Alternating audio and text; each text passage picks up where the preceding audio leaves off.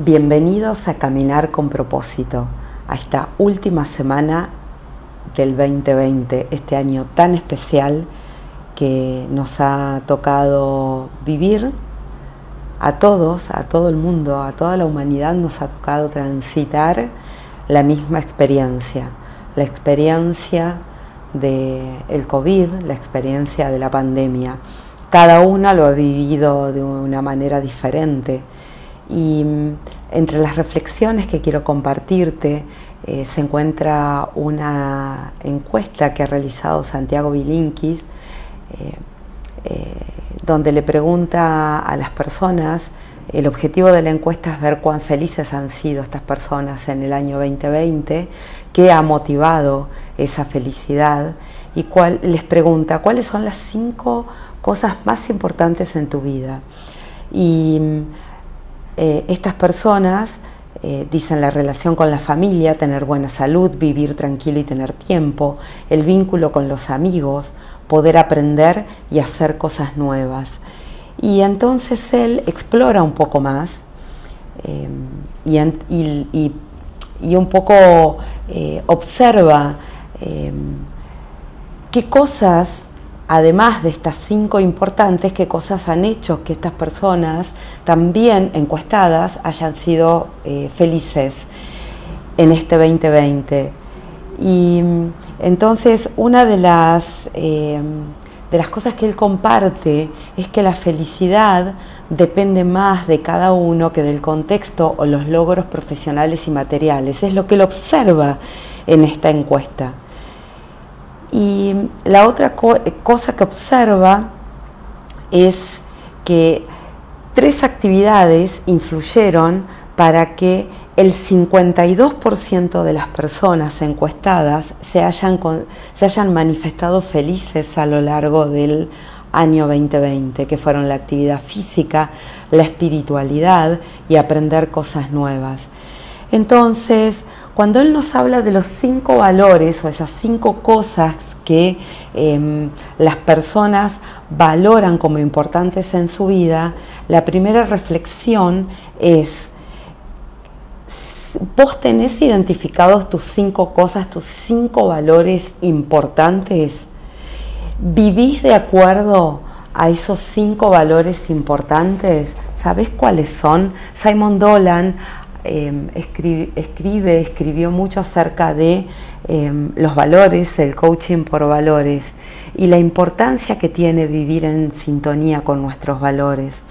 De estas tres actividades que influyeron en el 52% de las personas que se manifestaron felices, actividad física, espiritualidad, aprender cosas nuevas, ¿practicaste alguna de esas durante el año 2020?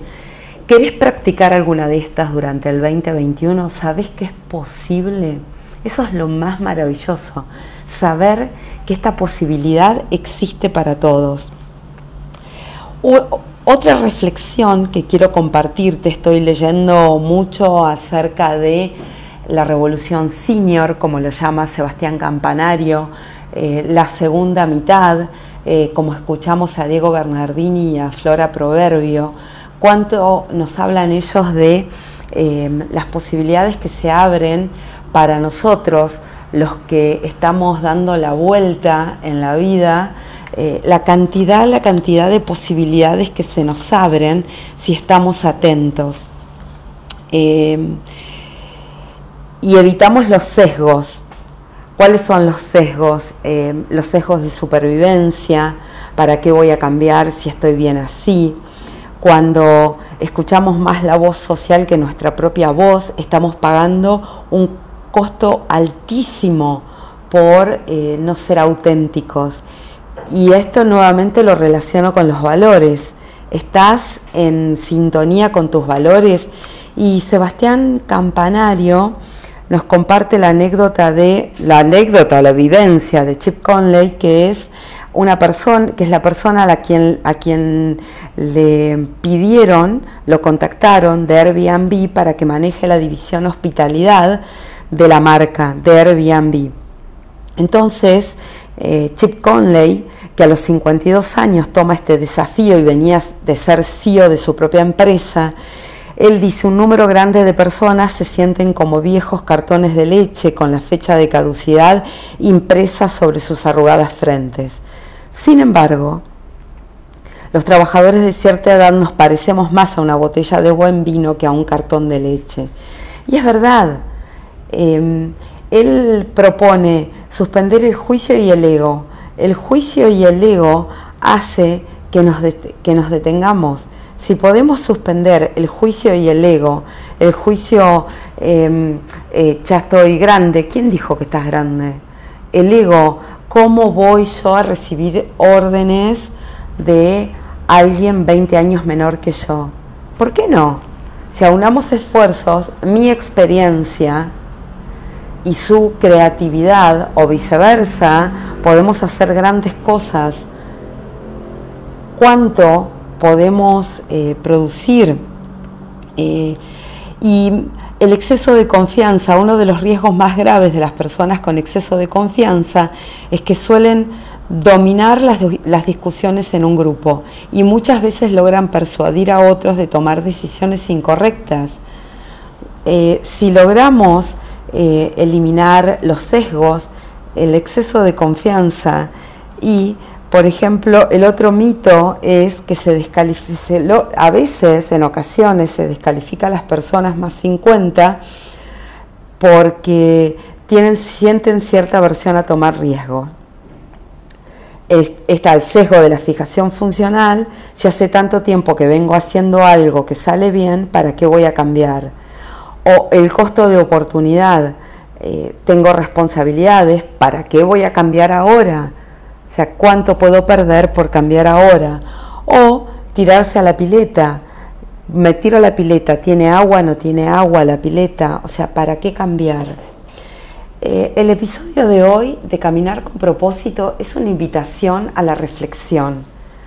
A la reflexión, a reflexionar en el fin de año. Eh, a mí no me gusta, a mí, a Claudia de caminar con propósito. No me gusta hacer balance de fin de año, porque lo que hice ya está. Eh, ¿Qué planificación tengo para el 2021? ¿Qué estoy planificando para el 2021? Esa planificación que tengo para mí para el 2021 es realizable, es medible, es desafiante. ¿Cuándo la voy a hacer? Es realizable. Em, entonces el desafío es, todos los días puede ser 31 de diciembre. ¿Para qué esperar a marzo para empezar algo nuevo?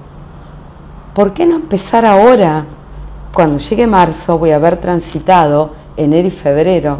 ¿Para qué esperar para mm, empezar actividad, a realizar actividad física o, por ejemplo, lo que nos proponen Diego Bernardini y Flora Proverbio, la propuesta que nos hacen de ampliar nuestro círculo de amistades, ampliar nuestras eh, posibilidades.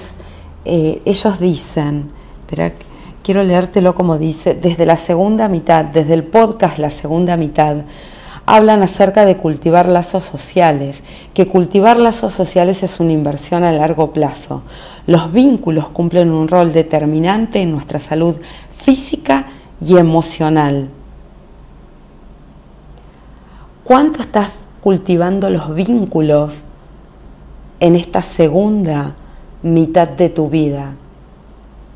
¿No sabes cómo hacerlo? ¿Querés aprender cómo cultivar vínculos? ¿Querés aprender a relacionarte? ¿Estás retirándote de tu trabajo y observas que los únicos vínculos que, has cultivado son los del trabajo? ¿Querés vínculos nuevos? ¿Querés comenzar actividad física? ¿Te da vergüenza? ¿Te da miedo? ¿No sabes cómo hacerlo? ¿Querés comenzar un proyecto nuevo? Escribime arroba caminar con propósito en Instagram o caminar con propósito arroba gmail.com. Tengo una encuesta hermosa, me encanta porque es muy, te invita mucho a la reflexión. Te la envío, pedímela y te la envío. Eh, conversemos. Hay un sinfín de oportunidades esperándote en esta segunda, en esta segunda mitad de la vida.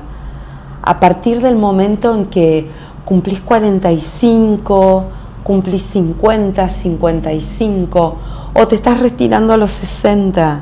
Las oportunidades que se te presentan son múltiples, están esperando por vos. De eso se trata esta reflexión de fin de año. Aprovecha el sinfín de posibilidades que la vida te ofrece. Caminar con propósito. Escribime, déjame un mensaje de voz. Compartime tus reflexiones y bienvenido 2021.